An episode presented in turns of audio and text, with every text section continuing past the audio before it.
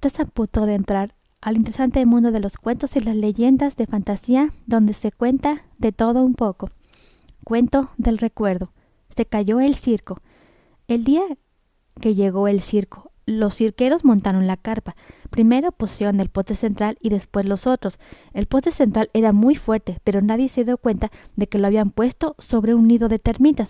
Por la noche, las termitas se comieron la madera y el poste quedó muy débil. Todo parecía estar muy, muy bien. Y al día siguiente muchas personas entraron para ver la primera función del, del circo. La función comenzó y los payasos bromearon con el público y, contaron chistes.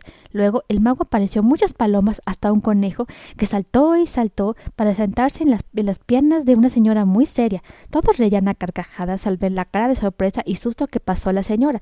Después aparecieron los trapecistas y las bailarinas a caballo. Por último empezó el espectáculo principal. Primero aparecieron cuatro enormes elefantes y se pararon uno junto al otro. Luego salieron otros dos elefantes y se montaron encima de, los primeros cuatro. Le tocó el turno a Maír, que debía subir y pararse encima de todos los elefantes. Maír era muy grande y pesado. Cuando, cuando trató de subir sobre los otros elefantes, se resbaló y golpeó el poste central. Entonces se oyó un ruido muy fuerte, porque el poste se rompió y la carpa cayó sobre los elefantes. La gente salió deprisa mientras los elefantes sostenían la carpa.